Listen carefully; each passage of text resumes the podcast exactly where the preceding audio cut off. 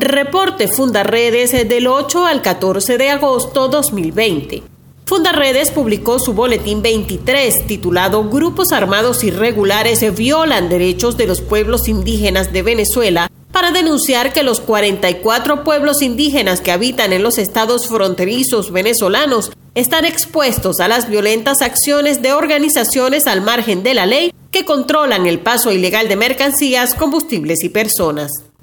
El último informe de Human Rights Watch en español y la Universidad Johns Hopkins revela que en La Guajira, en la frontera de Venezuela con Colombia, los niños indígenas guayú enfrentan desnutrición, acceso limitado al agua y a la salud y ahora también a la COVID-19, situación que se repite en las distintas poblaciones indígenas venezolanas.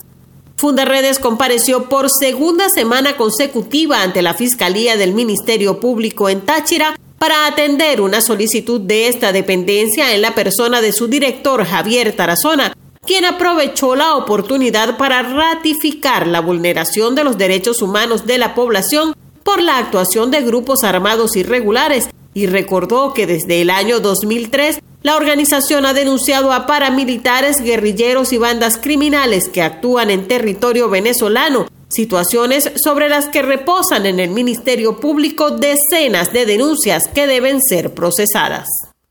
Fundaredes en medio del seguimiento constante a las vulneraciones contra los derechos humanos que realizan sus activistas de todo el país en este tiempo de contingencia y dentro de la emergencia humanitaria compleja que vive Venezuela, ha evidenciado que la situación hospitalaria y de salud en el país se agrava con la pandemia. Los hospitales tienen una infraestructura en ruinas, se encuentran sin equipos, sin insumos y en total abandono, mientras los enfermos están sin tratamientos, sufriendo por la negligencia de las autoridades sanitarias. Y el personal de salud labora sin implementos de bioseguridad, arriesgando sus vidas a diario. También en las cárceles venezolanas los presos políticos y presos comunes están sufriendo sintomatología asociada al COVID-19 sin recibir atención médica adecuada y oportuna. Fundaredes desarrolló un foro virtual en el que evidenció que las restricciones por el estado de alarma y la orden de cuarentena para prevenir la propagación de la COVID-19 no han impedido a los grupos armados irregulares que mantienen una pugna por el control de los territorios fronterizos en Venezuela seguir causando zozobra a los habitantes de las comunidades ubicadas a lo largo de los 2.219 kilómetros de frontera con Colombia.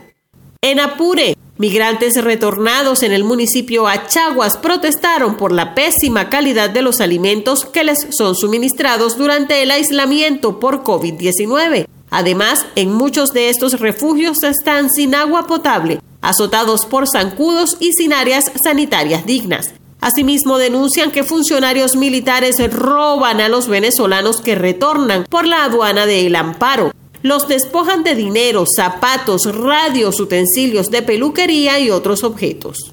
En Zulia, el personal de salud del Hospital Universitario de Maracaibo llevaba cuenta de 216 decesos asociados a la COVID-19 hasta el domingo 9 de agosto, mientras las víctimas reconocidas por el gobierno nacional para la misma fecha eran apenas 63. Comparte, ayudemos a vencer la censura en Venezuela. Consulta esta y otras informaciones en nuestro portal www.fundaredes.org.